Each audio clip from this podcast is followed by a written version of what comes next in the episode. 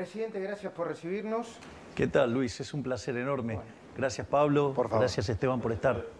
Bueno, vamos a, a charlar un montón de cosas, de los 70 días de gobierno casi, de- del Papa, si te convenció a vos o vos lo convenciste a él, si lo evangelizaste o no, de Cristina, estos son los apuntes, después lo vamos a desarrollar, de la respuesta que le das después de tu análisis a la ex vicepresidente o vicepresidenta. Pero empecemos por, lo más actual. 20,6% de inflación. ¿Qué significa? Primero, si uno toma el número así solo y aislado, parece un número verdaderamente horroroso, que efectivamente lo es. Lo que pasa es que hay que mirar dónde estábamos y cuál es la tendencia. No podemos nunca olvidarnos de la herencia que recibimos. Recordemos que la primera semana del mes de diciembre la inflación venía corriendo al 1 diario, que era equivalente a un 3.700% anual. Cuando se entra en la segunda semana, la inflación venía corriendo al 7.500 anual. Nosotros, de hecho, decíamos que íbamos camino a un 15.000% de inflación con el ritmo al que venía acelerando. Y es más, si ustedes se fijan, los precios mayoristas, que siempre suelen estar adelantados respecto a lo que son los minoristas, dio 54%, eso da 17.000 anual. Es decir, con lo cual la economía venía viajando en ese sendero. En el mes de diciembre nosotros, a los pocos días de asumir, no lo, no lo hicimos antes porque había una cuestión de que no estaban los pliegos para eh, la gente del Banco Central. Si no, lo hubiéramos hecho ya el primer día. Nosotros lanzamos un programa de estabilización hiperortodoxo con un fuerte ajuste fiscal de 5 puntos del PBI para dejar en equilibrio al Tesoro, con un proceso de saneamiento del balance del Banco Central para atacar los 10 puntos de déficit cuasi fiscal y a su vez un sinceramiento del mercado cambiario, que de hecho cuando ustedes toman al nivel que fue el tipo de cambio con la hipótesis del impuesto país, la brecha prácticamente desaparecía.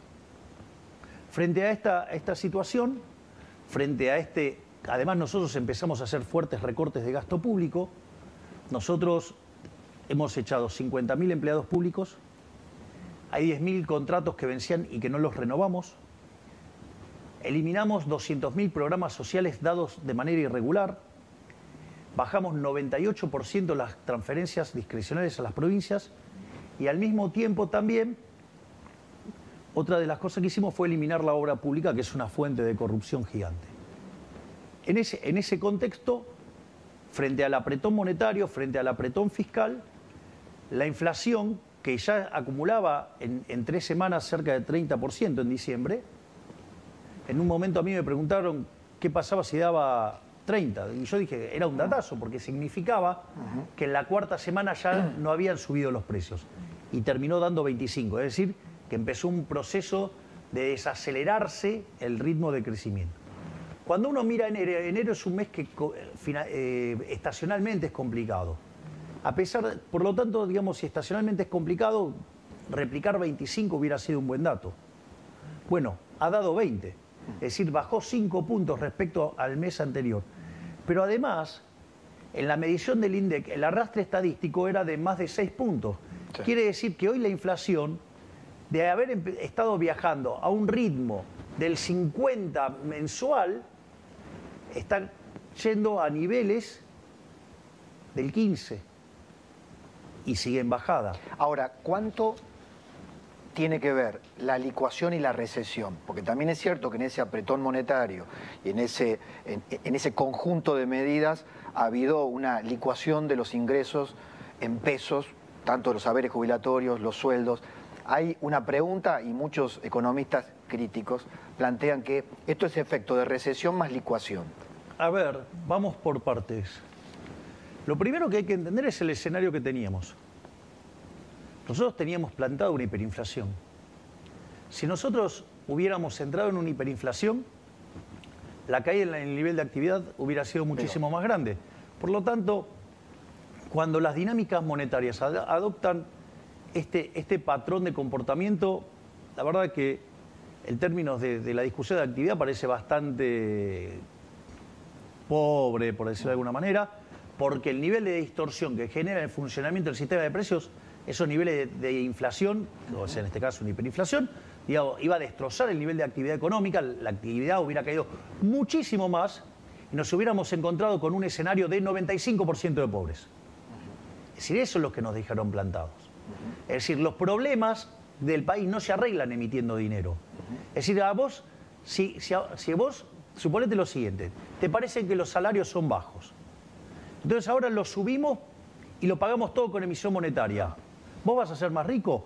No, vas a ser menos rico. Te voy a explicar por qué.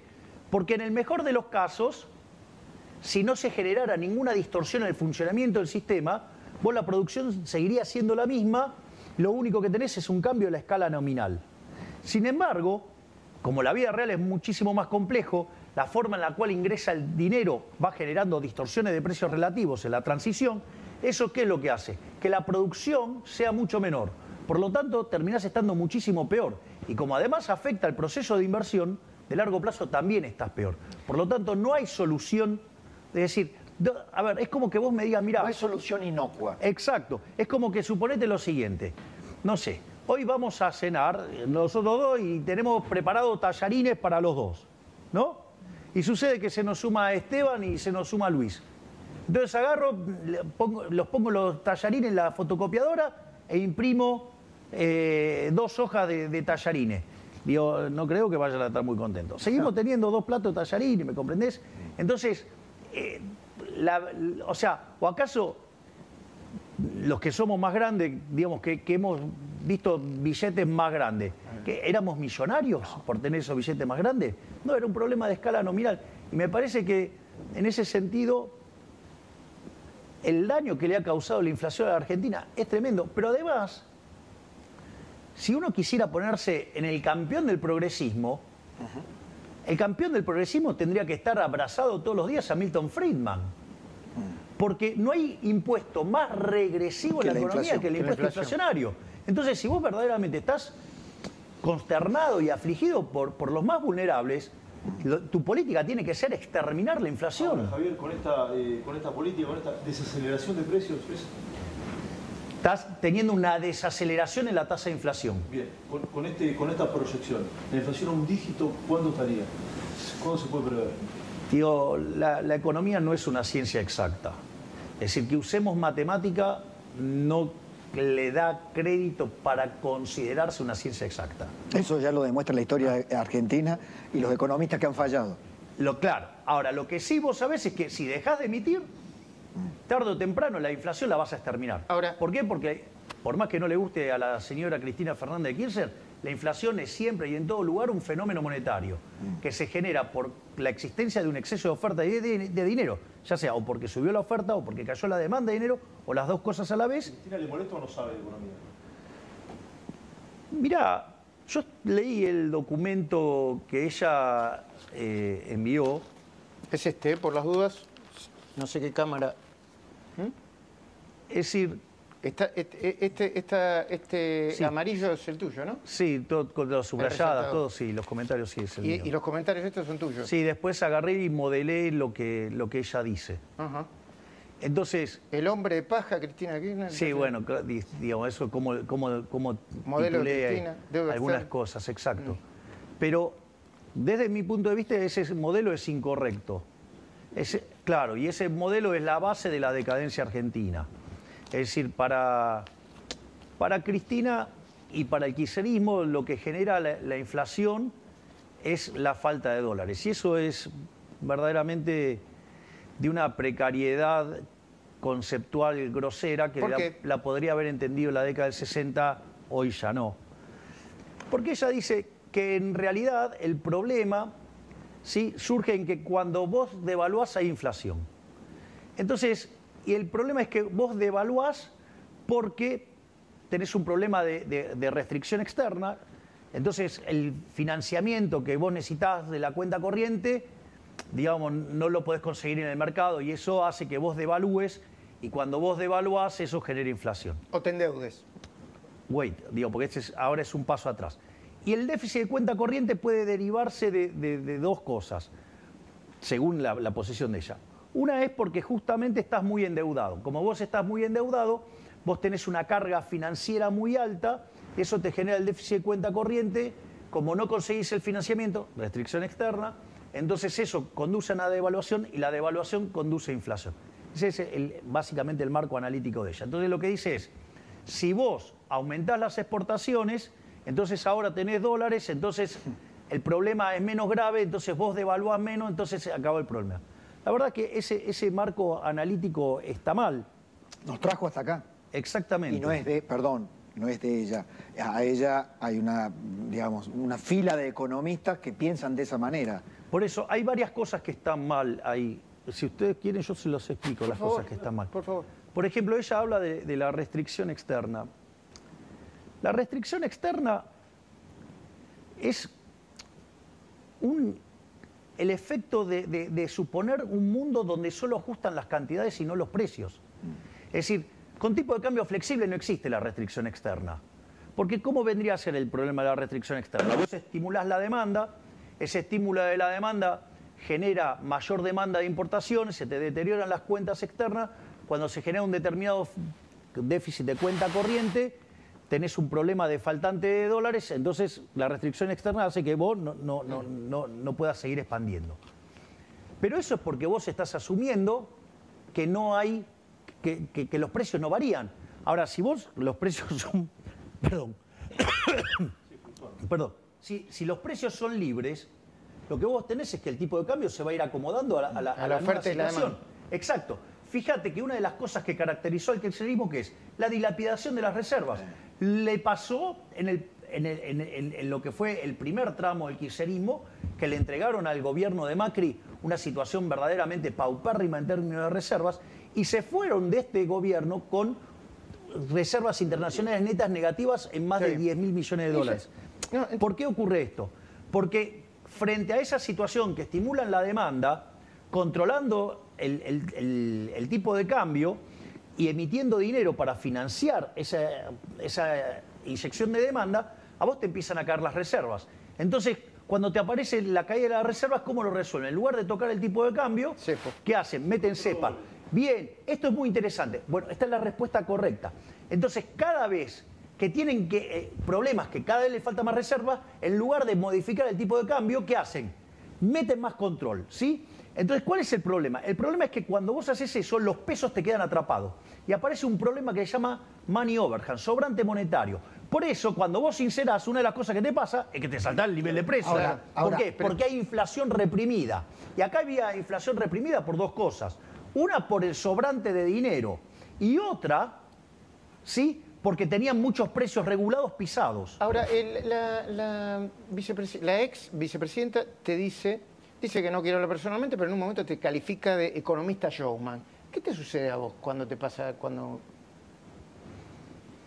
Nada, es la opinión de ella, está bien. Showman en la rosada, te digo. Mm. Bueno, está bien, digamos, o sea, eh, quizás eh, los, los nuevos tiempos requieren de un poco de show también. Digo, no, a mí no, a mí no me, no, eso no me molesta. A vos no te molesta lo personal. Más que eso, más que eso, y más que contestarle técnicamente, me parece que el mensaje peligroso que siempre envía ella y por lo tanto activa a todos los suyos, es que si los gobiernos no le dan al pueblo lo que el pueblo necesita, eh, por ejemplo, subsidios, eh, un- un, digamos, una ayuda a los jubilados ahora, esos gobiernos no duran. O sea, han puesto nuevamente el club del helicóptero. Eso es el sustrato, al menos mi lectura, Sí, de la sí. carta de Cristina. Bueno, a ver, digo, de vuelta, vamos por partes. En lo político, desde lo político lo pregunto. Yo digo, voy a plantear las cuestiones en, en- en- en distintos planos. Hay una frase de, de Thomas Sowell que es maravilloso. Dice, la primera lección de la economía, ¿cuál es? La escasez. No hay de todos para todos. ¿Y cuál es la primera lección de la política? Ignorar la primera ley de la economía. Exactamente. Entonces, cuando uno, cuando uno ve el, el- el análisis que hace Cristina, justamente lo que uno ve es que ella ignora, ¿sí?, algunas cuestiones básicas de la economía. Y eso lo podemos, eso me gustaría que también lo, lo discutamos en, en algún ¿Qué cuestiones momento. básicas? Por ejemplo, no, porque esto, esto es muy interesante. Ella dice que me acusa a mí de que yo digo que el déficit fiscal genera inflación, lo cual es mentira. Yo nunca dije que el déficit fiscal genera inflación. La emisión monetaria. Lo que genera inflación es la emisión monetaria. Porque vos podés tener déficit fiscal, lo financiás con endeudamiento, no, te- no tenés un problema. Como la mayoría, muchísimos países. Exacto. Entonces, por ejemplo, si vos estuvieras en una economía cerrada y vos te estás endeudando, entonces va a subir la tasa de interés y vas a tener un poquito de presión en precio por la caída de la demanda de dinero. Y si estás en una economía abierta, ni siquiera pasa eso. Con lo cual, eso, digamos, es falso lo que dice. Entonces ella arma lo que se llama un nombre de paja y acusa desde ese lado. Ahora, cuando el déficit fiscal es financiado con emisión monetaria y esa emisión monetaria hace que la oferta exceda la demanda, es ahí donde aparece el problema de precio. Ese, parece que eso no se lo explicaron bien. O sea, o no lo entiende, no y lo si no, no le salió. Y bueno, qué sé yo, lo que sea. Entonces, es más, hasta, fíjate esto, porque el, el primer párrafo, el primer párrafo que está en negrita es, es- es monumental por todos los errores que comete. Pero hay algo que es lo más interesante de todo, ¿no? Porque si, supon- si, si fuera cierto esta hipótesis de que el déficit genera inflación, ¿no? Que no es lo que yo sostengo, que lo acabo de demostrar, ella, lo- la pregunta es, ¿y, el- y la deuda, ¿y la deuda externa? ¿De dónde salió? Eh, Cristina, la deuda sale del déficit fiscal. Claro, es decir, y es falso que el gobierno de Macri sea el que más se endeudó a la Argentina. El que más se endeudó a la Argentina, básicamente, fue el gobierno de Alberto Fernández. Ahora, pe- perdón, ahora, porque esto es, la discusión política. Perdón, Esteban, ¿eh? Sí. ¿Cuánto puede durar este ajuste? Está claro que hay. Bajó ¿Cuánto de lo puede aguantar la gente? ¿Cuánto lo puede aguantar la gente? Eh, políticamente, vos me imagino que lo analizás eso, ¿no? Sí, obvio. Bueno, pero yo entiendo el punto. Ahora, digo, ¿cuál es la alternativa? Dale. De vuelta. Una de, de la- de las grandes falacias que, que se cae en Argentina con, con mucha frecuencia es lo que se llama la falacia del nirvana. O sea, te compara contra un escenario que no existe. Claro. Es decir, ¿qué piola? Contra el paraíso todo es una porquería, obvio, Claro. y sí. Ahora, digo, ahora, si vos vas a estar todo el día viviendo la lógica del paraíso, digo que estás todos los días rogando morirte. ¿Y vos crees que la gente lo entiende? ¿La mayoría de la gente lo entiende? Yo, ¿Lo creo, está empezando a yo entender? creo que la gente sí lo está entendiendo. Yo creo que la gente lo entiende. Porque, porque es la primera vez en la historia que alguien hizo campaña diciendo que iba a haber ajuste. ¿Y Cristina tiene honestidad intelectual para esto o no? Yo creo que, digamos, lo que muestra ese, ese documento es que es intelectualmente honesta. El problema es que, digamos, adhiere a una cosa que es una porquería. Porque esto es importante. Entonces, el, el endeudamiento, ¿de dónde sale? Y una de las cosas que dice es, es- es un delirio, pero es consistente. Dice, endeudamiento coactivo. O sea, se- se digo, un día, no sé, se levantó alguien un- totalmente loco y dijo, se le voy a tomar deuda. Claro, me voy a no, bueno, o sea, eso es ignorar la restricción de presupuesto. Ahora- es decir, la deuda es hija del déficit fiscal. Y voy a decir algo más. Para que, digamos, para tratar de, de ayudarla a Cristina o, o los troncos que tiene de economistas que le hablan. Ah, A ver, Argentina arrancó el siglo XX siendo el país más rico del mundo, hoy es 140. O sea, acá algo pasó mal. Sí, lo segundo es, de los últimos 123 años, Argentina 113 tuvo déficit fiscal. Argentina desde el año 1900 hasta hoy tuvo 22 crisis, 20 tienen origen fiscal, donde el déficit fiscal es alto o recontra alto. ¿Qué es la parte que no entiende? Y encima, ella arranca el supuesto y está en, el- en ese, pa- en ese primer párrafo. A diferencia de lo que se afirma habitualmente en cuanto a que el principal problema de la economía argentina es el déficit fiscal y la principal causa de la inflación, la emisión monetaria necesaria para cubrirlo, nosotros sostenemos que la inflación en Argentina se dispara ante la escasez de dólares y que es el endeudamiento compulsivo. Ahí está. Endeuda- eh, es el mantra, es Claro, el mantra ah, no, digo, ah, no, vino, eh, pero a alguien se le ocurrió, se, se levantó alocado y dijo, vamos a tomar deuda. ¿Y contra qué? Ahora, presidente, Está claro, ¿no? Que ya en el, en el primer párrafo muestra que no entiende lo que es una restricción de presupuesto. Yo digo algo, además, si yo me voy a poner en exquisito, si el problema es que me faltan exportaciones, habría que que alguien le explique que eso es un aumento de la demanda agregada neta. Con lo cual la presión en precio es más alta, no más baja. ahora, ¿podemos dejar a Cristina un poquito Sí, de lado? sí. Hablemos de presente y futuro Sí. sin Cristina, sin su carta, porque Sí. parece que tuvo un problema de egolatría. Tal vez le haya molestado tanta centralidad en el exterior, Sí. el recibimiento del Papa, pero eso lo podemos dejar para otro momento. ¿Cómo sigue el gobierno? Muchos que lo han votado preguntan, ¿cómo sigue el gobierno? ¿Va a acordar con los gobernadores? ¿Va a avanzar con la motosierra? ¿Va, va a fondo? A ver, sin acuerdo político. A ver, la motosierra y la licuadora, que son los pilares del ajuste, no se negocian. No se negocian. El déficit cero no se negocia. El proceso de saneamiento del Banco Central no se negocia.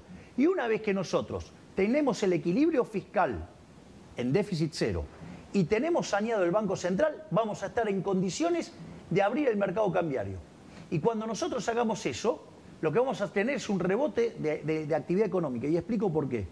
Cuando vos tenés una restricción, un precio fijo, ¿sí? un precio controlado, hoy tenemos un crawling peg, pero digo, o sea, es como que, que es el aumento es, un control que lo vas corriendo. Controlado. ¿Qué es lo que sucede? Vos tenés un exceso de demanda, ¿sí?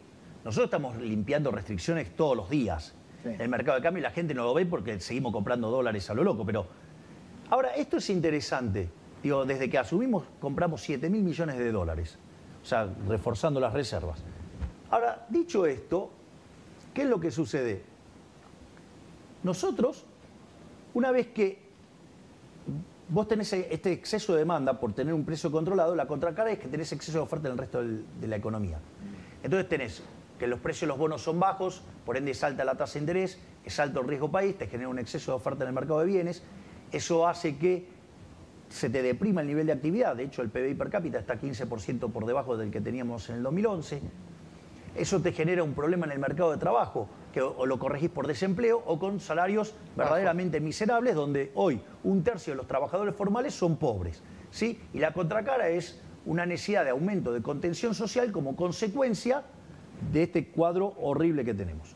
Y eso genera un círculo vicioso, que es el que, digamos, traía masa, que nos dejó la inflación, digamos, a un ritmo viajando del 15.000 anual.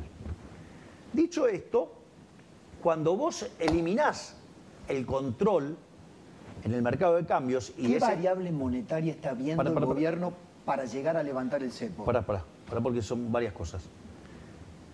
Una vez que vos eliminás el cepo, lo que sucede es lo siguiente.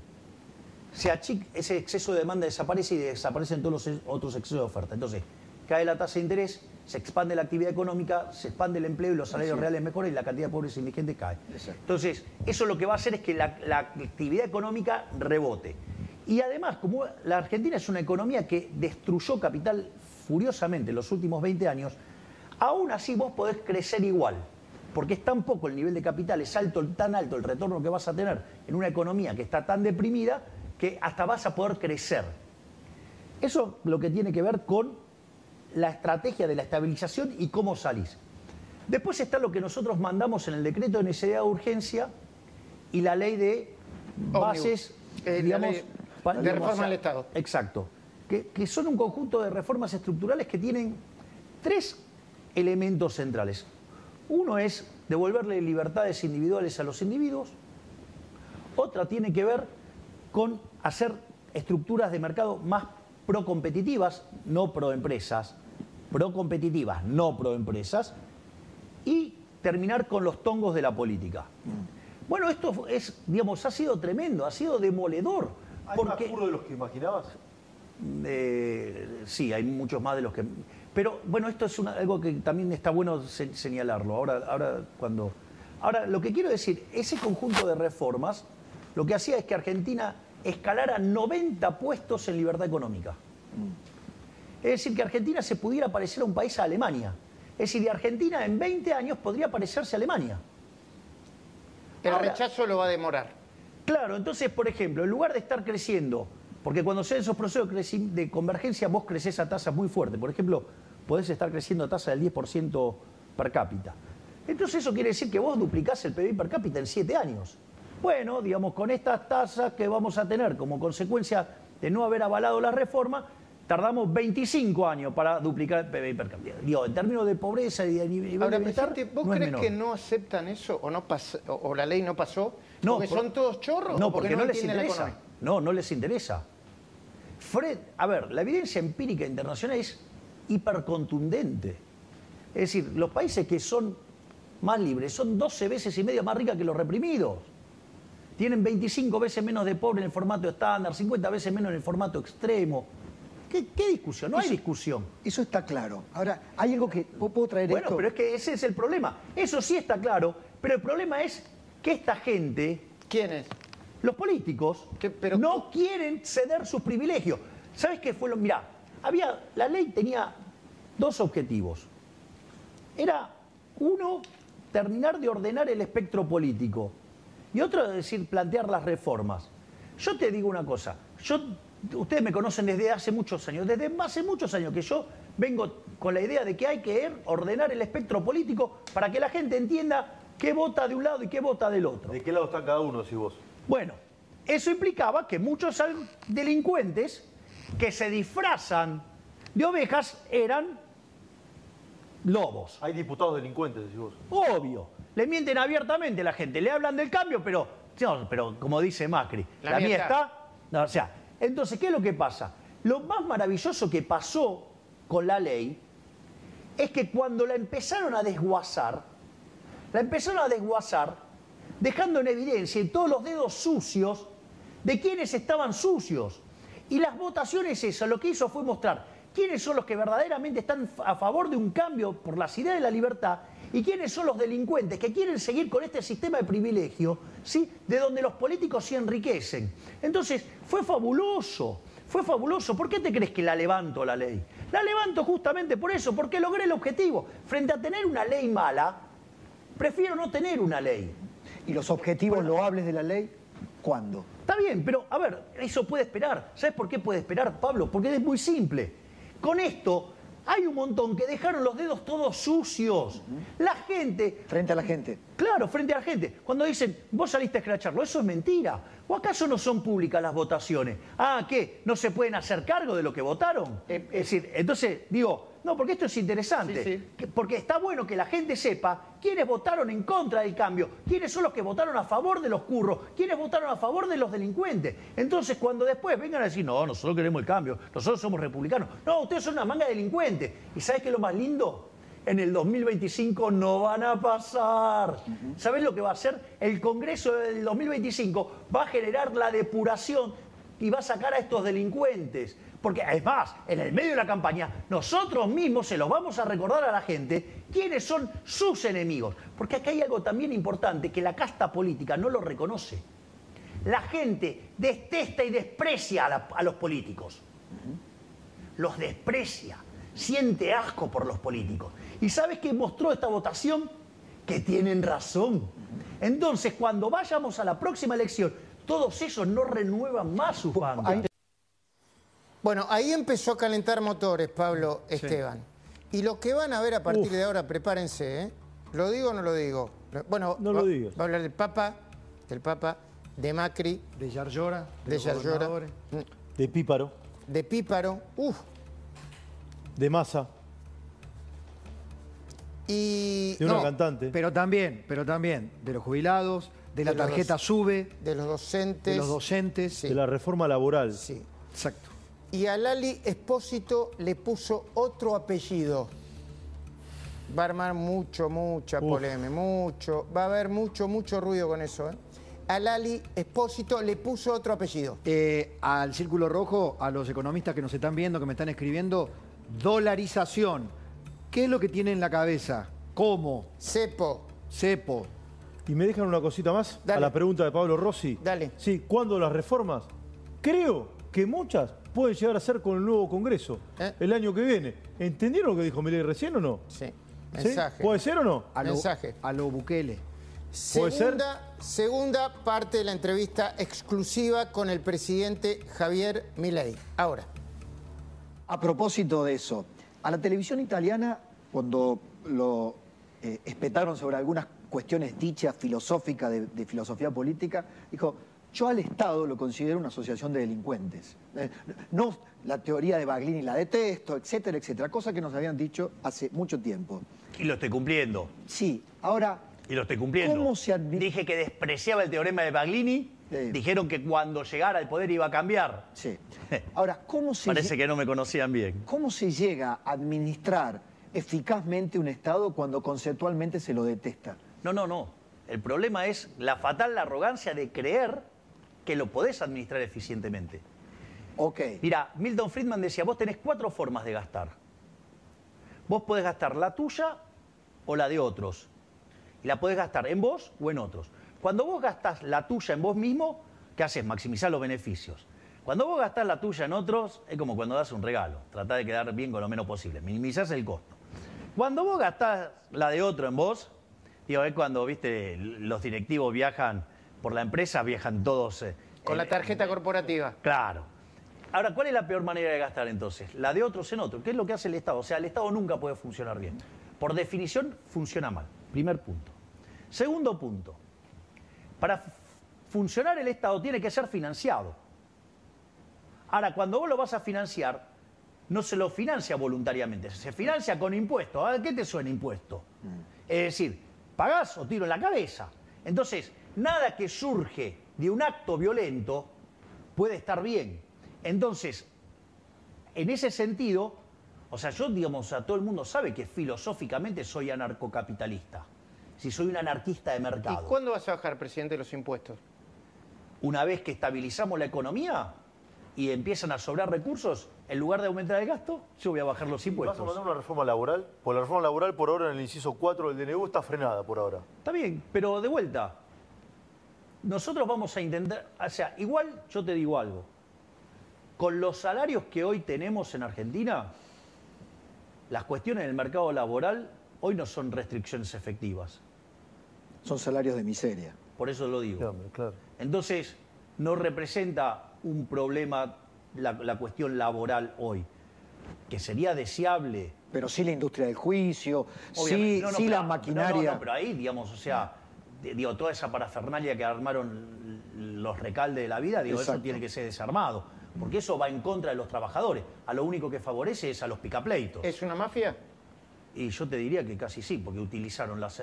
Se metieron en el Estado, armaron una estructura para beneficiar a la industria del juicio. Pero ahí va a Que quedar la Corte. Que, que supuestamente es para beneficiar a los trabajadores y en realidad los principales beneficiarios, eh, los perjudicados, ¿quiénes son? Los trabajadores. Pero ahí va a tener que contribuir la Corte. Sí. La Corte va a tener que contribuir a desarmar esa industria bueno, digamos, corporativa bueno, de pero- casta que se armó en el Poder Pero Judicial. es parte de todo, es todo de, de este andamiaje.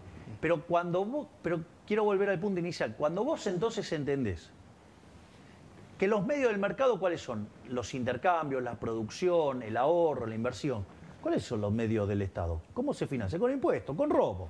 O sea, entonces, lo primero que hay que entender es que el Estado es una organización criminal, es una organización violenta, donde los tipos se pusieron de acuerdo para robarle a la gente. Yo les hago una pregunta. En el último año, Esteban, ¿cuántas veces te robaron? Eh, a mano armada ninguna. ¿A vos, Luis? A mano a mano ninguna. Con los impuestos yo diría que sí. ¿Y vos, Pablo? No, a mí no. Ah, bueno, está bien. Pero, a lo largo- anda, anda a comprar Ahora algo. Y- un impuestazo del 300% bueno, de la eso. provincia. Bien, entonces le está metiendo la mano a los bonaerenses. Digamos, no me sorprende viniendo de un bolche como él. Pero sa- saliendo de ahí, saliendo de ahí, porque él cree que es mejor la plata administrada por él que la gente. O sea, él cree, debe creer que la gente es tonta. Es decir, que no sabe manejar su plata. Entonces él sabe mejor que la gente en qué tiene que tener la plata. Entonces, cuando vos entendés esto, fíjate, el, el Estado es peor que el ladrón vulgar, porque el ladrón vulgar es, es- es aleatorio. En cambio, el Estado es el ladrón Pero estacionario. jefe de Estado. ¿Qué tipo de Estado vas a dejar cuando dejes tu gobierno en cuatro Vamos a ponerlo así. Hay una frase de Milton Friedman que es genial. Dice, mire, usted tiene distintos tipos de liberales. Usted los tiene, los tiene liberales clásicos, los tiene liberales minarquistas, y dice, y si se fija bien, hasta los tiene anarquistas. Entonces, ahora, yo te hago una pregunta. Liberalismo clásico vendría a ser mm, Friedman, Hayek, eh, Adam Smith. ¿Vos te crees que, por ejemplo, estamos cerca de ese nivel o estamos muchísimo más a la izquierda? ¿Vos? No, la Argentina. Ah, no. izquierda. Bueno. Es, es, un, es un paño rojo Argentina.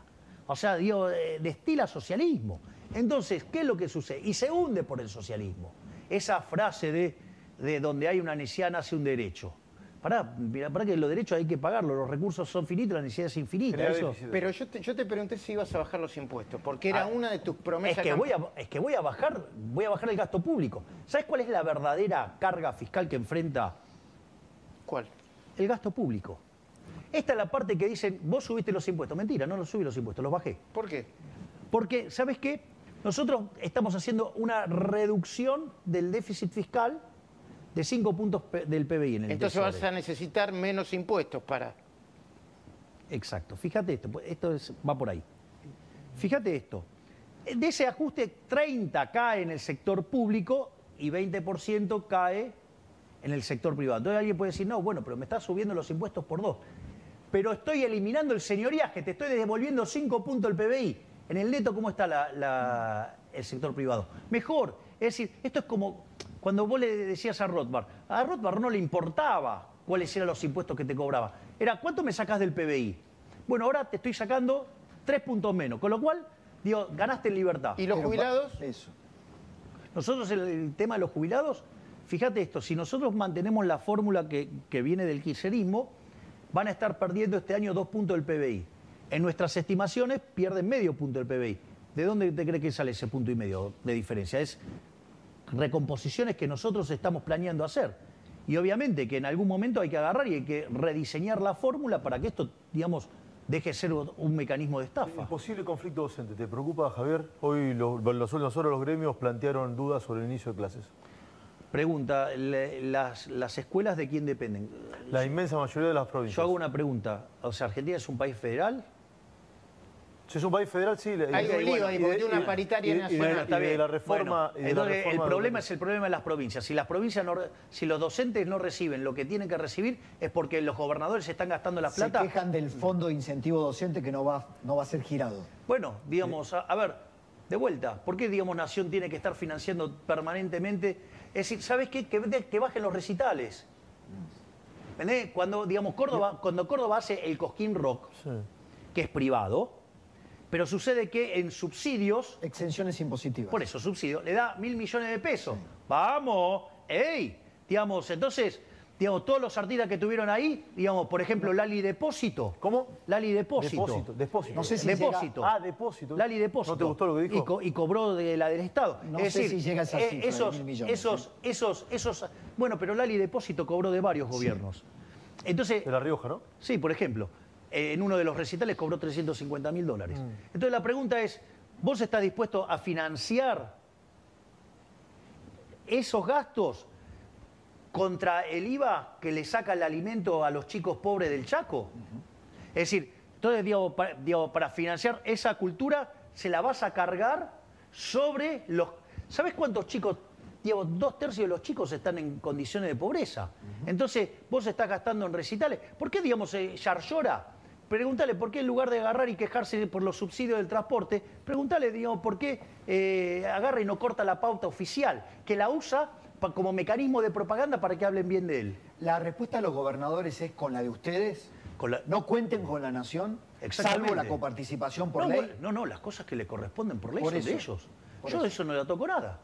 Todo lo que les- se les está restringiendo, eh, la, la nación tiene la potestad para hacerlo legalmente. Obviamente, si no, no lo haríamos.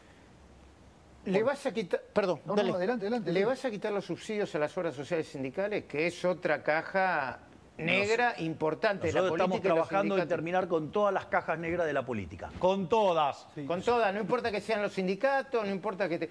¿Por qué hay, perdón, eh, porque si no, no me, me lo, me lo voy a olvidar y no quiero olvidar. Nada. ¿Por qué sigue habiendo gente de la cámpora y de masa en muchos ministerios y en muchas direcciones? Bueno, en la medida que los vamos detectando, los vamos sacando. Pero les resulta difícil detectarlo, porque algunos dicen, no, esto forma parte de un no acuerdo de pactos, Mileico. no hay pactos de ninguna naturaleza con el kirchnerismo. ¿Qué votaron? ¿Me votaron algo a favor? No, No. nada. Digo, están con el club del helicóptero todo el día. Digo, ¿qué pacto Sí, tengo con por eso? la carta de la jefa pareciera que no hay pacto. Y bueno, y entonces. Por eso. Ahora, hay, hay aspectos de la burocracia estatal que van más allá de las grandes ideas que fija el presidente. Que tienen que ver, por ejemplo, hemos tenido esto- en estas horas la SUBE. Implementar un mecanismo para que eh, la SUBE le sea amable a aquellos que saben que tienen que pagar un boleto más caro y que van a cambiar el sistema de subsidio. No a No la se va a oferta, hacer sino a la a la demanda. demanda. Exactamente. Pero eh, le han hecho una mirada, y esto para los colaboradores del presidente, una mirada para mover las segundas y las terceras estructuras para que hagan más eficiente el Estado. De vuelta, es un oxímoron un Estado eficiente. Pero la gente con la SUBE, por ejemplo, ¿qué, qué, qué respuesta Bueno, ¿a vos no te parece que es, es un, cambio, un cambio fenomenal el hecho de estar subsidiando a la oferta, pasar a subsidiar a la demanda? De que los subsidios le lleguen a los más vulnerables. Sí. Es decir, es una forma de focalizar y mejor... O sea, yo creo que una, por ejemplo, una de las cosas más maravillosas es lo que está haciendo Sandra Petovelo desde Capital Humano. Sí, sacar los intermediarios.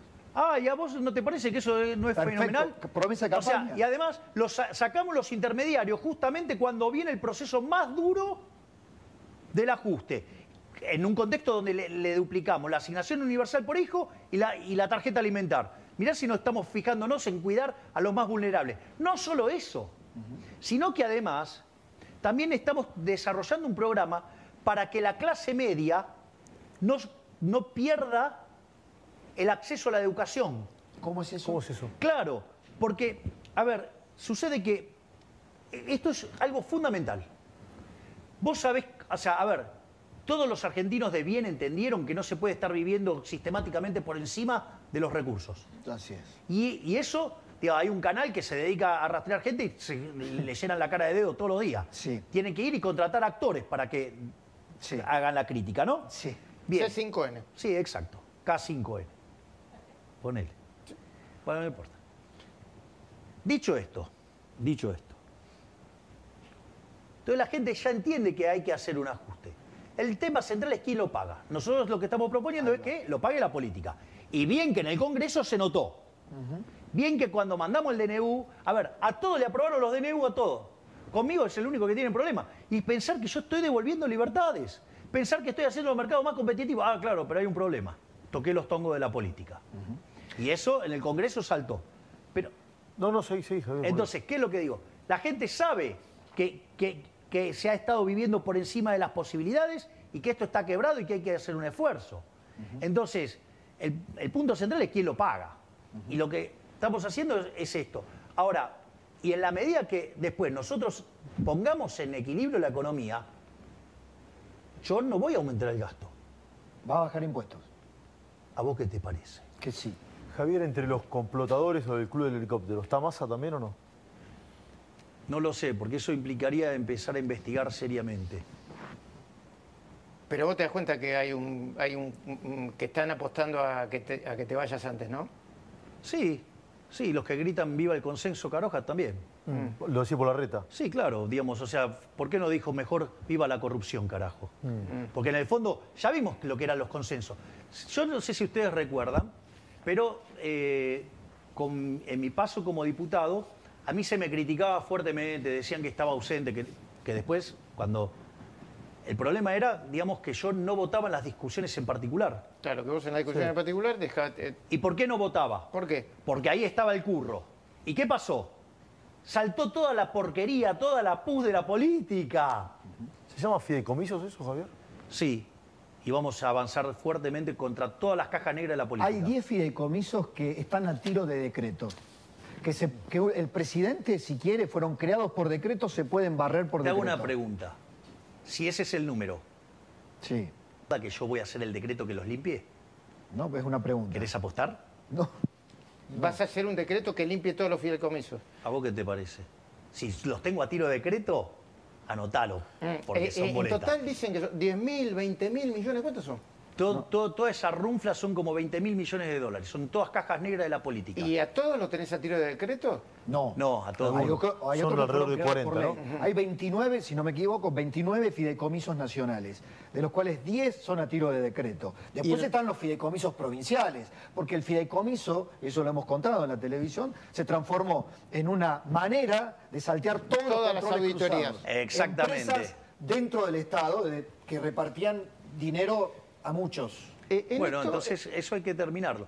Bueno, eso pone muy nervioso a muchos. Ah. Gobernadores, diputados. A mucha gente de la política que vive de eso. Eh, ¿Seguís con tu idea de dolarizar cuando puedas dolarizar? Sí.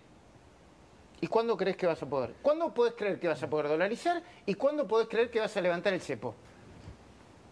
A ver, son... Cosas diferentes. Sí, vamos por el tema de la dolarización. Hay un trabajo enorme que se está haciendo desde el Banco Central y que probablemente, mm, salvo gente que entiende de la materia, no lo está viendo. Pero es lo siguiente. Nosotros emitimos dinero para comprar dólares. De hecho, compramos 7 mil millones de dólares en el mercado. Después tenemos un problema de la emisión endógena de dinero, ¿sí? que, es, son, que es la herencia de las LELIC. O sea, limpiamos un montón, pero todavía queda un montón. Entonces, en ese, en ese contexto, nosotros tenemos esas dos fuentes de emisión monetaria. Cuando vos mirás la emisión monetaria, la variación de la base, la base no varía.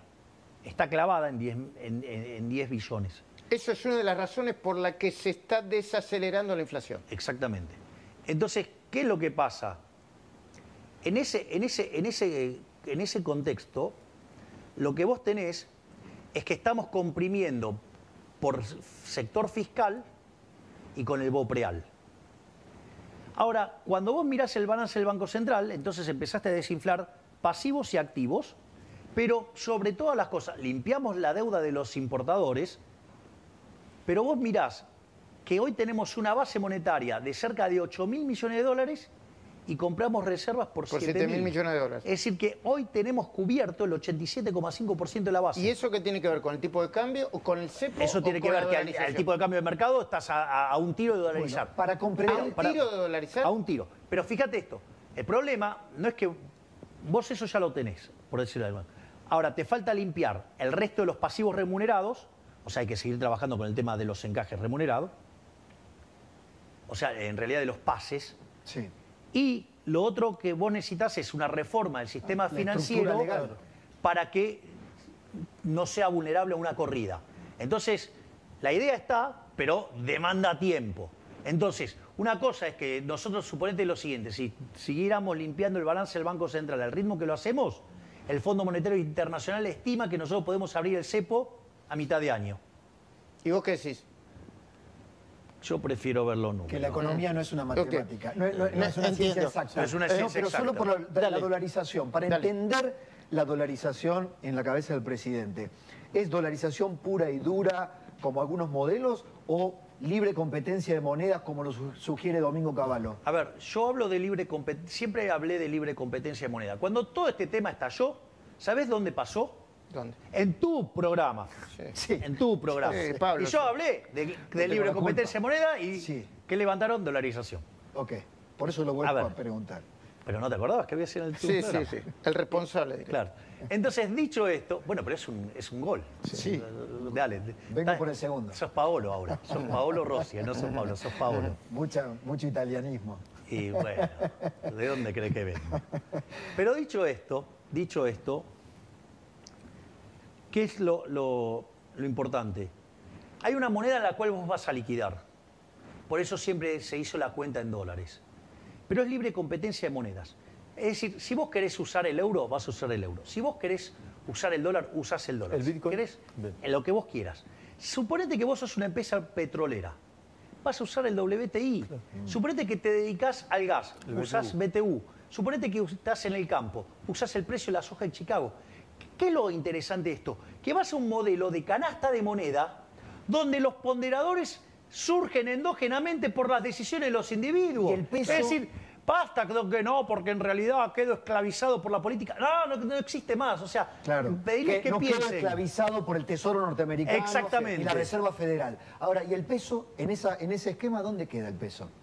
¿Es, es resuci- res- res- eh, ¿Resucita el peso? No, el peso no existe más. Listo. Requiem Porque crees que nadie lo va a elegir. No por una decisión tuya, sino porque crees que nadie lo va a ¿Y elegir. vos crees que alguien va a querer No, el no, no, peso? está- está bien. Eso es de hecho, le, le de quitamos hecho. 13 a la moneda, le podríamos quitar 3 más. Entiendo. Es decir, Eh, lo que hay que entender es que el Banco Central es probablemente el mecanismo de estafa más sofisticado que creó el Estado de la historia. Porque cada vez que emite es como falsificar papel. Son Es como decir, los tallarines, de- los tallarines, Con la fotocopiadora. Ahora, eh, presidente, Sí, ¿quién pero, es- que- pero te obligan a comerlos. Mm, ok. Y cuando los comes, ¿qué te pasa? Te vas a sentir mal Y porque sí, papel. y sí. No, son pobre, muy- pobre. Eh, ¿Quién evangelizó a quién? ¿El Papa a vos o vos al Papa? No, yo no creo que haya habido una Bueno. cosa por el estilo. Yo lo que creo- ¿Conectaron? ¿Qué, qué, qué te pasó? A ver, hay varios, varios eventos. Previo a la ceremonia, eh, el Papa Francisco nos invitó a Diana Mondino, a mi hermana y a mí, para que lo viéramos. Y ahí es donde se dio el diálogo, te cortaste el pelo, todo, vos sos medio... eh, Eh, quería decirle medio judío, Ah, supongo. me habrá, habrá querido Sí, decir sí, eso. Ah, sí. Le dijo a Karina... eh, sí, cuidalo. Gracias por Gracias cuidarlo por cuidarlo a él. Ah, pero tengo, tengo algunas anécdotas más divertidas Sí. todavía, del día cuando nos, nos encontramos, eh, que tuvimos la reunión. Entonces, eh, y eso fue todo muy, con mucho afecto, con, con- con mucha simpatía. Entonces le pedí permiso para darle un abrazo y me dice, por favor, hijo, y, y pegamos la mejor. Esa es la realidad. Y Karina también le, le dijo, ¿te Sí. puedo dar? Claro, uno no se acostumbra, ¿viste? Uno Claro. lo que ve son fotos, qué sé yo. Vos le pediste permiso, te dio, y Karina también le pidió Claro. permiso y dijo, pero claro, claro. Estaba, estaba contento, no sé, Y después pasó algo muy lindo. Cuando termina la ceremonia, él rompe el, plo- el protocolo y viene a saludarme. Yo no, yo no podía creer. O sea, rompió el protocolo para venir a saludarme. Con lo cual, o sea, yo no, po- no podía creer lo que estaba pasando. Después al otro día tuvimos la, la reunión. La reunión fue maravillosa, fue maravillosa. La verdad es que cuando arrancó la reunión lo primero que hice fue pedirle disculpas por mis exabruptos del pasado, que si bien yo le había hecho llegar mis disculpas por distintos canales, Lo hiciste personalmente. sí, y también lo había hecho en uno de los debates, Sí, sí. me pareció que valía la pena hacerlo en persona. que ¿Y, era- cómo, y cómo se lo dijiste, si te acordás? no, le digo, mire, su santidad, el tema es el siguiente. Yo la verdad que eh, antes había algunas cosas que no las entendía. Y cometí una- un error y tuve unos exabruptos que no correspondían. Entonces quiero pedirle perdón. Me dijo, ¿quién no cometió errores en su juventud? Dale, listo, ya está. Así, así lo. Después eh, le, le- le- dije que Lo que ibas a hacer, lo que, que le confirmaba la, la- la invitación y que si él quería venir iba a ser recibido con, con todos los honores de un jefe de Estado y muy especialmente por ser el jefe espiritual de los católicos. La realidad es que no me contestó a eso. Eh, lo otro que también pasó, le llevé de regalo unos libros de Jesús Huerta de So- Soto que le envió. Así que le conté las cosas que le mandó y le dije que el profesor Huerta de Soto estaba dispuesto a hablar con él. ¿Hubo algo que quedó allí? ¿Aprobó el plan económico? Bueno, y después de Porque eso... eso quedó como un malentendido allí. No, no, no, no. Porque generalmente él no aprueba planes económicos. No, no es que, no es que. eh, entonces, a partir de ahí nos pusimos a hablar de la economía. Ok. Y yo lo que hice fue describirle la herencia. Y a partir de la herencia, las distintas opciones de política económica que tenía y los resultados de cada una de esas opciones. Y entonces me dijo, ¿y los vulnerables? Entonces yo le expliqué todas las políticas que estaba llevando a cabo la, la, la- la La ministra de Capital de- Tobelo. Y, y eso a él le pareció muy interesante.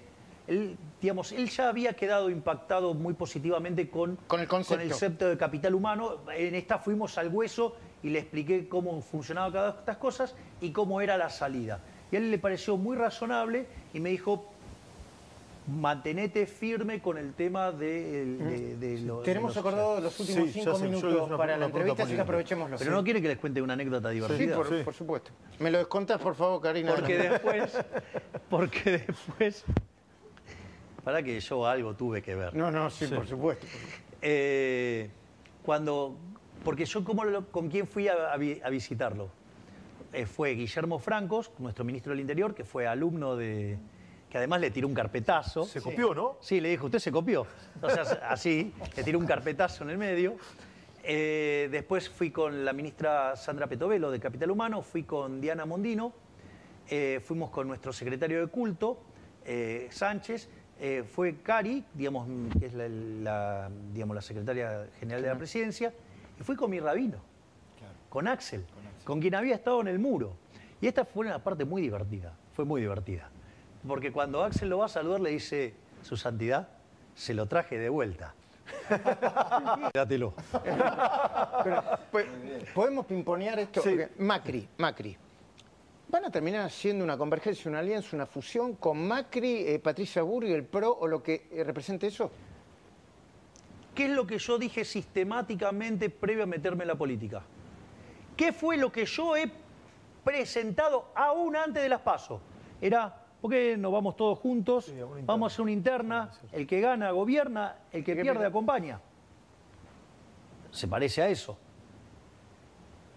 Una de las cosas más maravillosas que pasó en la Cámara, por lo cual estoy muy agradecido del trabajo que hizo Cristian Ritondo, es que él logró abroquelar todo su bloque apoyando las ideas del cambio. Así es. Entonces, si ustedes se fijan, eso ocurrió solo, espontáneamente. Entonces, digo, yo veo que evidentemente va a haber una convergencia. ¿Pero parlamentaria o, o- o para integrar segundas, terceras líneas, algún ministerio? Mira, digo, esto es muy importante. Yo una de las cosas que señalé es que cuando la doctora Bullrich y el presidente Macri me dieron el apoyo, Si no te pido para- un cargo, dijiste vos. no, me pidieron nada. Yo hablo con Macri, no me pide nada. Es decir, las charlas que yo tengo con Macri son maravillosas. O sea, si a- él me cuenta experiencias, o sea, él está viendo las cosas que pasa y me cuenta sus experiencias. Pero no te sugiere nombres. No, no, digamos, a ver, ahora supongamos lo siguiente. Sí. Supongo que yo tengo que cubrir un puesto Sí. y no tengo. ¿Vos le preguntás? Lancés, yo no por le puedo ejemplo, Lancés. preguntar, pero Sí. yo no le puedo preguntar. Sí, claro. Sí, vos Digo, podés hacer lo que bueno, bueno, pero eso, digo, A ver, pero Scioli. ¿Por qué Scioli? Scioli, a ver, en ese lugar eh, Scioli tiene una experiencia fenomenal. O sea, es algo que ese trabajo lo conoce muy bien, lo hace muy bien y además es amigo de Guillermo. O sea, yo creo que cada, cada ministro tiene que poder elegir su- su- sus No colaboradores. tiene nada que ver con el kirchnerismo Scioli. Y tendrías que eh, indagarlo y preguntarle a él y te vas a dar No cuenta. es casta. A ver, yo en algún sentido he hablado de tabula rasa y esto lo dije siempre. Todos aquellos que se quieran sumar al cambio hacia la ciudad de la libertad, vamos para adelante. Sí, Javier, le dijiste a Bonelli el otro día que eh, Franco estaba firme como rulo de estatua. Sí, Sí, hay algunas. lo eh, confirmo. Bien, hay algunas especulaciones vinculadas con Martín Menem, presidente de la Cámara de Diputados. ¿También está firme como rulo de estatua? Obvio. Eh, Pose, Santiago Caputo, A ver, digo, es como digo, me estuvieras preguntando si los riñones Cari- están adentro de mi cuerpo. ¿cómo, cómo? Y que vos me preguntes por Santiago Caputo, es No, como me se pregunte, pregunto- digo, es un riñón. Para... Mm, Es más que un riñón, pero bueno. Ah, ah. Eh, presidente, eh, quedan los últimos O sea, minutos. ¿querés que lo haga más explícito? Sí. Hay un triángulo. El triángulo es Karina, mi hermana, Karina. Santiago Caputo y yo. Ok. Cuando lo ampliamos, entra Pose. Y así, digamos, vas ampliando Sí, y sí. hay cada vez más. Pero Guillermo Franco, perfecto. Perfectamente. No, Solo añadido, va a necesitar cuadros técnicos, porque dos saltaron por el aire por la crisis política. Es Uno de ellos, pasa. Giordano. mm, En las segundas, terceras líneas se habla de que va a haber, ¿no? Como un shampoo. Va a haber más Hay que la- lavado de cabeza a muchos. Hay un dicho en política, ¿sabes qué dice? Que el que traiciona una vez, traiciona siempre. Los que quedaron del otro lado de los traidores, los estoy rastrillando, los voy a correr. O, o sea, para ellos no hay tabula rasa. Para los traidores no. Sí. ¿Está Píparo ahí? Para los traidores no hay tabula rasa. Y está Píparo ahí. Para los traidores no hay tabula rasa. Sí, pará, sí, está. Sí, te entendí, entendí que sí. sí. Eh, presidente, hay mucha gente que la está pasando mal. Estamos de acuerdo, ¿no? Eh, eh, eh, hay diferentes discursos. eh, eh, yo- me parece que esa gente espera del presidente siempre alguna palabra. Gente clase media que le van a aumentar la- el colegio, la prepaga, el, los útiles. eh, los útiles, eh, eh, Le agregaría mucha gente que sabe quién fue el responsable o fueron los responsables de, de esta situación y que votaron por, por mi ley presidente. ¿Le puedes hablar a esa gente? ¿Lo puedo contar nosotros? con una alegoría? Sí, por supuesto. Supongamos un- una persona, tiene un departamento y un auto. Hipoteca su casa ¿sí? vende su auto, toma toda esa plata y se va a, a- a vivir la gran vida en Europa. O vende el departamento directamente. Cuando se terminó toda la fiesta, Alguien la tiene que pagar. Tío, Capaz que no tiene la casa ni el auto. cuando vuelve no tiene ni la causa ni no tiene el auto. Ese es el populismo. Te comiste el capital. Bueno, esto es lo que pasó en Argentina. Es decir, si no, ¿cómo se arregla? ¿Que ¿Lo vas a arreglar con emisión monetaria? ¿Acaso si fuera fácil imprimir la riqueza, nosotros seríamos multimillonarios entonces? El O sea, ministro de Economía sería un imprentero. Claro, No, está exacto, bien. digamos, Mucha o sea- gente está diciendo, cuando en la entrevista en C5N dice, bueno, pero eh, hay una luz. al- Eh, sí, la única forma que se sale, eh, Miguel Ancho Basto te diría, capitalismo, ahorro y trabajo duro. Es decir, entonces vos, capitalismo, o sea, un sistema que respeta la vida, la libertad y la propiedad, donde el eje central es la propiedad privada como un mecanismo por el cual funciona el sistema de precios, que es el mecanismo de coordinación. El ahorro, o sea, la única forma, la única forma que vos vas a salir es si tenés salarios más altos. Ahora, para tener salarios más altos tenés que tener más productividad.